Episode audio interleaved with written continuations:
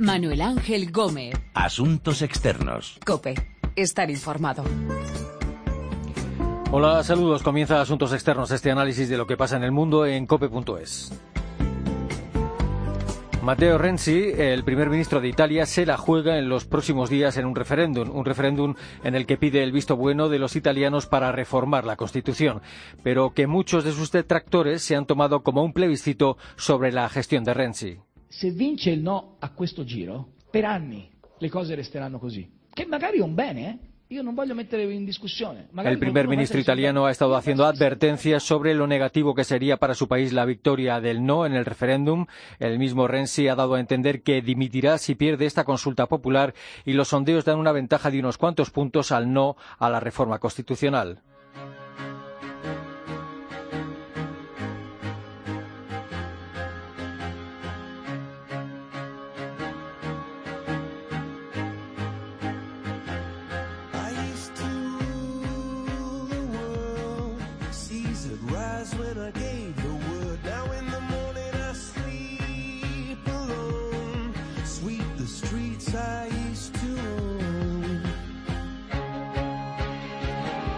Que puede pasar en el referéndum en Italia y sus consecuencias vamos a hablar con nuestra corresponsal en Roma, Eva Fernández, y con Andrea Betti, doctor en Relaciones Internacionales y profesor de Comillas y CAICADE.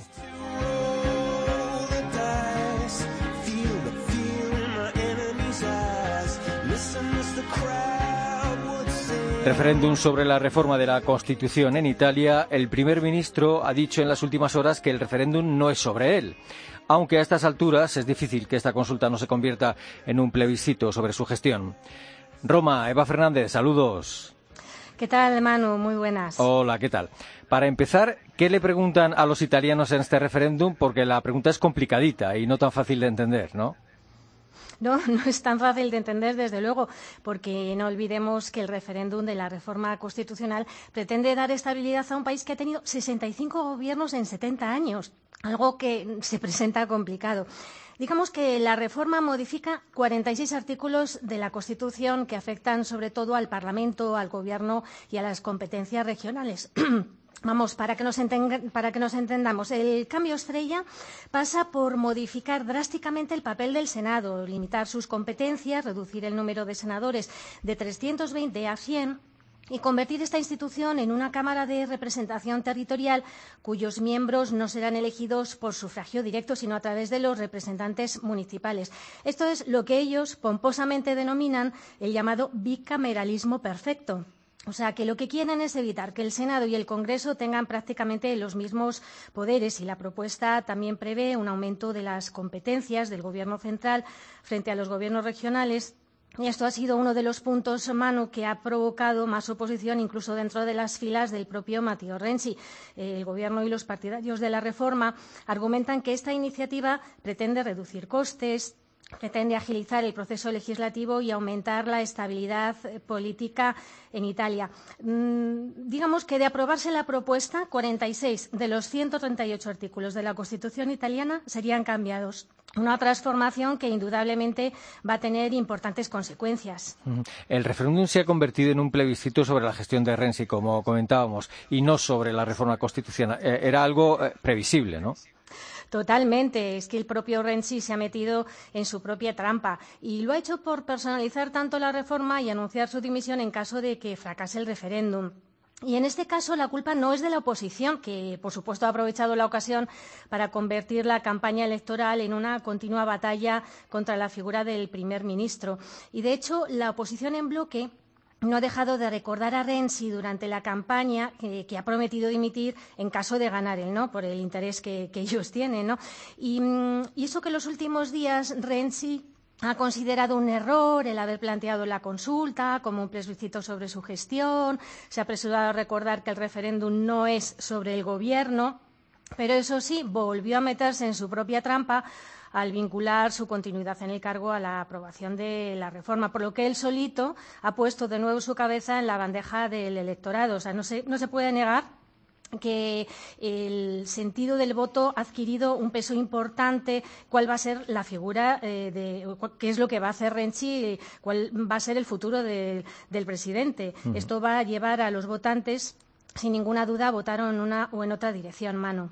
Eh, ¿Qué ha dicho Renzi que va a hacer si gana el no en el referéndum? ¿Realmente ha dado a entender que dimitiría o simplemente lo ha insinuado? Bueno, quienes le conocen asegura que va de farol, pero tal como comentábamos, está tan entrampado que si Renzi no dimite, su gobierno se complicaría más. No solo perdería credibilidad y el apoyo de los italianos, sino también de su propio partido, ¿no?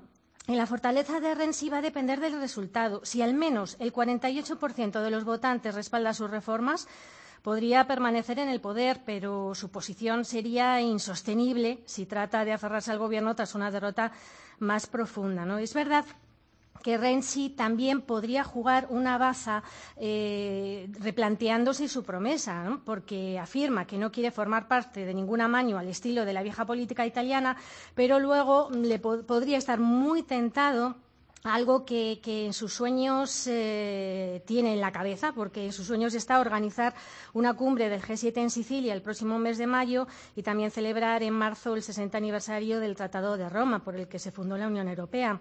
O sea que habrá que esperar para comprobar si realmente Renzi va a cumplir su palabra. Eh, ¿Qué argumentos utiliza Renzi para pedir el sí en este referéndum y, justificar esa reforma de la Constitución?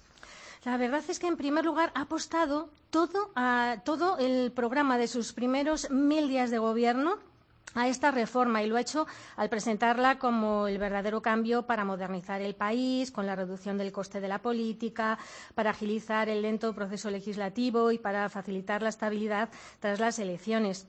Y si gana el sí y se aprueba la reforma de la Constitución, sin ninguna duda, sería el mayor éxito para Renzi, porque eh, mm, esto significaría que cuenta con la confianza de la población italiana. Y entonces Renzi podría continuar sus reformas y modificar la Constitución, que es su gran meta. Y además, con la victoria, Renzi podría convertirse no lo olvidemos, en uno de los líderes más fuertes de Europa, lo que le podría permitir adoptar un enfoque más combativo, por ejemplo, sobre la inmigración y lo que él ve como una política de austeridad económica impuesta por Alemania. ¿no? Él mismo ya ha advertido que podría incluso llegar a vetar el presupuesto de la Unión Europea en la cumbre de diciembre. Y, si Renzi triunfa, además eh, intentaría reafirmar su mayoría en las elecciones de 2018. ¿no? Mm. Hay unas elecciones que tenemos ahí en el panorama y que, no hay que olvidar. Mm. Aparte del gobierno, ¿defiende alguien más el sí en el referéndum? ¿Qué, dicen los conservadores de Silvio Berlusconi y el movimiento Cinco Estrellas de Beppe Grillo? Sí, aquí se comprueba claramente cómo es la política italiana, Manu, porque cuando Renzi anunció que dimitiría como primer ministro si no, estalló un curioso fenómeno. Partidos de la oposición que tienen que ver muy poco entre sí, como el Cinco Estrellas de Beppe Grillo, Forza Italia de Berlusconi o Liga Norte de Matteo Salvini, hicieron piña han hecho piña y han hecho campaña a favor del no, no solo para frenar la reforma, sino para acabar con el primer ministro. Una piña a la que además se han unido figuras muy relevantes de la política, de la política italiana, como los antiguos primeros ministros Massimo D'Alema o Mario Monti, ¿no? Cuando Renzi presentó su reforma constitucional y la nueva ley electoral también tenía el apoyo de Forza Italia, de Silvio Berlusconi, pero ahora se llevan a matar y el propio Berlusconi aseguraba con ironía estos días que si ganaba eh, Matteo Renzi, él se iba a ir a vivir fuera de Italia. La verdad, mm, Manu, es que Renzi tiene más partidarios por el sí fuera de Italia que dentro. Eh, en, el, caso de que eh, dimitiera el primer ministro, de que dimitiera Matteo Renzi porque perdiera el referéndum, ¿podrían convocarse elecciones anticipadas? y si hubiera elecciones anticipadas, ¿cuándo se podrían celebrar? Bueno, aquí se abren una cantidad de escenarios absolutamente interesantes, digamos. ¿no? Si los italianos rechazan la reforma de la Constitución y Renzi dimite, el presidente Sergio Mattarella podría entonces nombrar un gobierno de transición que gobernaría hasta las elecciones parlamentarias previstas en principio para 2018. Pero también Mattarella podría convocar nuevas elecciones para la primavera o para el verano del año que viene, de 2017. Para que se diera esta posibilidad, sí que se requiere que para ese momento hubiera una ley electoral aprobada ya por el Tribunal Constitucional que pueda regular la celebración de nuevas elecciones. lo que se dice un lío. Y al presidente Mattarella lo que le preocupa, lógicamente, es mantener la estabilidad porque tiene tras los talones al movimiento cinco estrellas buscando explotar la derrota de Renzi para forzar unas elecciones tempranas y luego tratar de sacar a Italia del euro, ¿no? Y Mattarella lo que también podría hacer es pedir a Renzi que retrase su dimisión el tiempo suficiente para poder negociar con los líderes de los partidos políticos. Eh, estas consultas eh, podrían durar varios días y tendrían como objetivo pues evaluar al propio Renzi o a un posible sucesor. ¿no? Y por supuesto, Manu, no podemos olvidar que el movimiento Cinco Estrellas podría obtener grandes beneficios si queda en primera posición en las próximas elecciones generales. O sea que digamos que estas futuras elecciones mmm, serían por definición impredecibles ya que permitirían a Matteo Renzi o bien protagonizar un retorno rápido, pero también podría dar lugar a un gobierno liderado por el, por el movimiento Cinco Estrellas o dar el poder al centro derecha.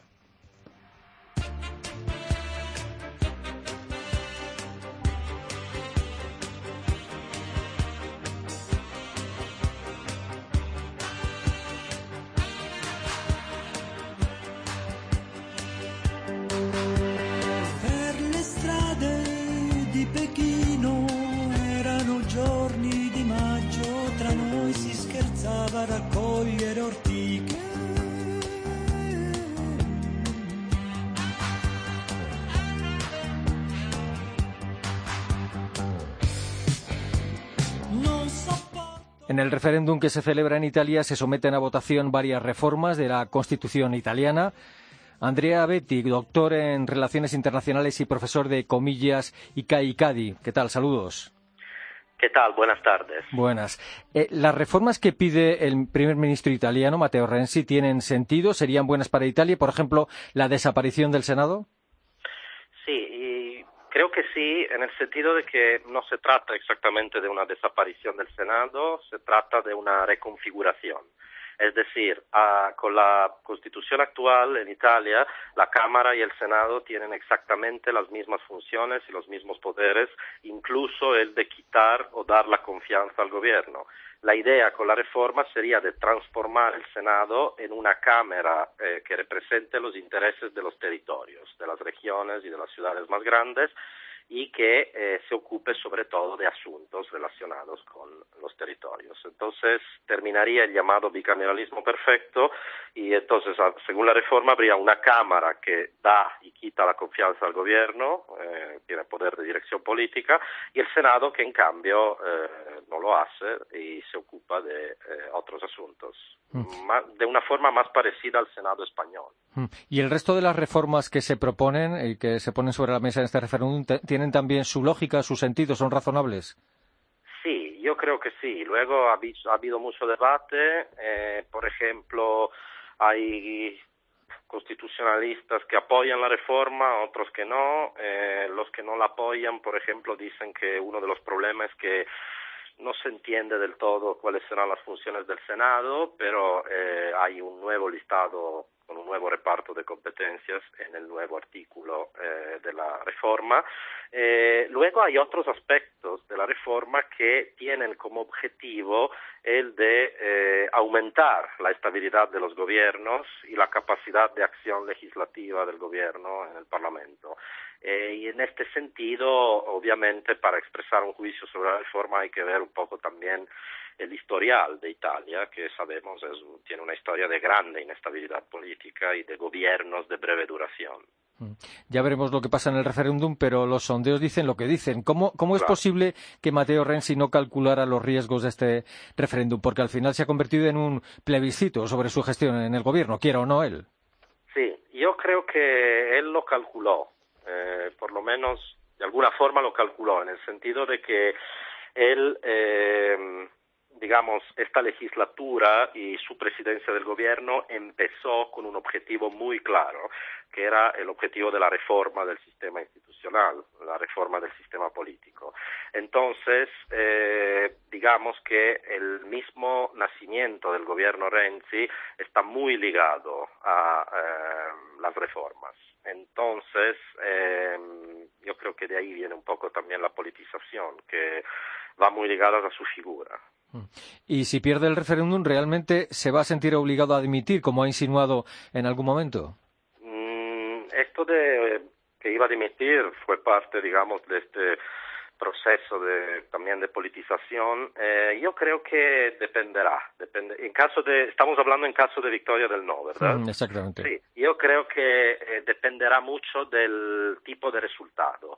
Eh, si será una derrota por pocos puntos, eh, Matteo Renzi podrá, eh, en todo caso, o sea, será, significará que ha mantenido un amplio apoyo popular, porque significaría llegar a un 45, 46. Entonces ahí sería más difícil que renuncie.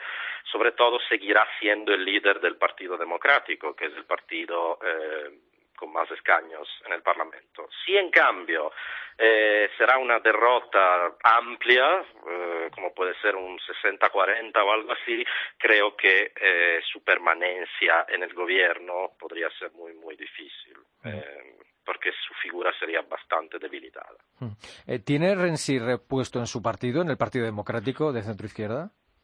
Digamos que hay una minoría, así se le llama, una minoría interna que no lo apoya, que es la que él derrotó en las elecciones primarias de hace tres años. Eh, no, no están muy de acuerdo con esta reforma, eh, consideran que haya un exceso de centralización o sea, aumenta excesivamente el poder del gobierno y yo diría que se puede decir que es un 20% del partido. Así dicen los sondeos también. Podría ser un 15, un 15 mejor dicho, un 15% del, del partido que no le apoya. Hay que ver cómo se refleja, reflejará esto en términos de votos. Porque cuando decimos 15% hablamos de dirigentes, de militantes, ¿no? Mm. En el caso de una victoria del no en el referéndum, eh, ¿podrían convocarse, cabría la posibilidad de que se convocaran elecciones anticipadas en Italia? Y, si hubiera estas elecciones anticipadas, eh, ¿qué partido qué figura política se podría beneficiar de ellas? Eh, en caso de victoria del, yo creo que elecciones podría haber en ambos casos, tanto en caso de victoria del sí como del no. Hay que recordar que la legislatura en Italia eh, termina dentro de un año, en el 2018, y obvio que después de un resultado así, creo que las fuerzas políticas buscarán claridad, entonces podrían tener la tentación de ir a elecciones. Eh, sería, en caso de victoria del sí, muy probablemente eh, Partido Democrático de Renzi empezaría a preparar el momento electoral. En caso de victoria del no, eh, habría, yo creo, una primera fase con un gobierno mm, así, solo para reformar la ley electoral y preparar las elecciones, una especie de gobierno técnico, y luego sí se volvería a votar. Y la figura política más beneficiada en caso de victoria del no sería, sin duda, yo creo, el movimiento, o sea, el movimiento de Beppe Grillo, el movimiento Cinco Estrellas. eh, está claro que sectores sociales son más favorables al sí y quienes son más partidarios del no en este referéndum. Eh, esto es muy interesante. Todavía no es fácil decirlo porque no tenemos lo, obviamente los verdaderos resultados. Lo que sabemos es que por edad, hasta ahora los sondeos, y en general esta es la dinámica de, del apoyo que tiene también el Partido Democrático, hasta ahora la reforma no va muy bien entre los jóvenes, digamos entre los electores entre 18 y 30 años. Eh, ahí es donde menos apoyo tendría, según los sondeos. Va mejor entonces entre, va mejor en cambio entre los mayores de 45 años. Entonces sí, una, una edad más avanzada. En términos económico y social, eh, todavía es difícil decirlo.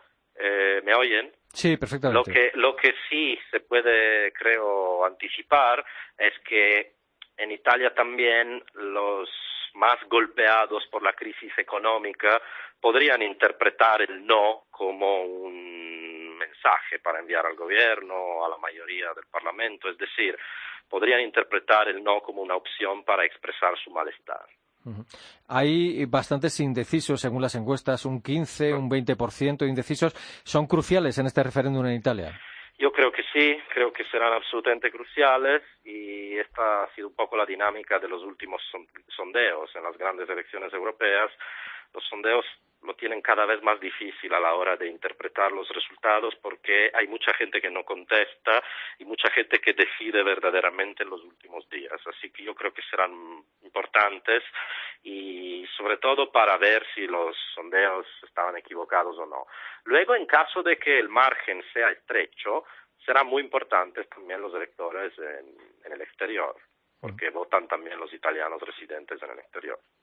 Eh, los eh, sondeos. Eh, ¿Cree usted que son fiables en esta ocasión? Porque, como decíamos, todas las encuestas dan la victoria al no a la Sí. reforma constitucional. ¿Son fiables o puede pasar lo que lo de siempre, lo de siempre que está pasando últimamente en todos lados? Brexit, Trump, compañía. A ver, yo creo que por un lado podría pasar en el sentido que si en las precedentes elecciones hemos visto que mucha gente no contestaba las preguntas, sobre todo los que votaban por opciones consideradas menos deseables, podría aquí darse algo parecido, podría aquí también, es decir, hoy en día a nivel de opinión pública en Italia es más fácil decir que no sobre esta reforma. Eh, los del sí tienden a ser un poco más discretos, pero verdaderamente es difícil decirlo. Eh, le he hecho varias preguntas eh, sobre qué pasaría eh, sobre si, si hay una victoria del no. En el caso de que ganara el sí, ¿qué supondría para Matteo Renzi? si ganara el sí, su figura creo saldría muy reforzada. Su proyecto reformador eh, sería premiado por los electores y seguramente le daría mucha fuerza también porque sabemos que la mayoría de los partidos políticos están en contra de este referéndum, o sea, de esta reforma. Entonces, significaría que él ha ganado más allá de la opinión de la mayoría de los partidos, eh, lo cual hoy en día sería algo bueno para él. Eh, por esto yo creo que sí sería reforzada eh, y creo que nos acercaríamos a un nuevo momento electoral, porque creo que en caso de reforma, en caso que la reforma sea aceptada, luego será justo testarla, ¿no? Con unas nuevas elecciones. Andrea Betti, doctor en Relaciones Internacionales y profesor de Comillas y CAICADE, gracias por su tiempo, por su análisis y su opinión eh, y un saludo. Muchísimas gracias a ustedes.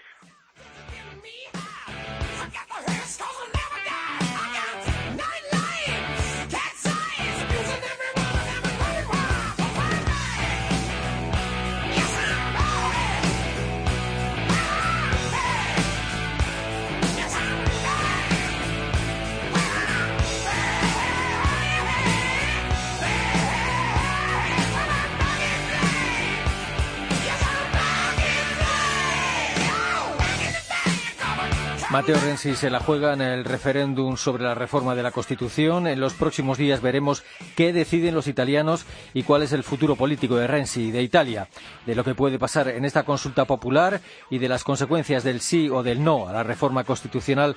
Hemos hablado con nuestra corresponsal en Roma y con Andrea Betti, doctor en Relaciones Internacionales. Hoy ha est- ha estado en el control nuestro compañero Pedro Díaz Aguado y en la producción Paloma Erce. Recuerden que nuestra dirección de email es asuntosexternos.cope.es y que también estamos en Twitter, Asuntos Externos Todo Junto. Volvemos pronto con Asuntos Externos aquí, en cope.es.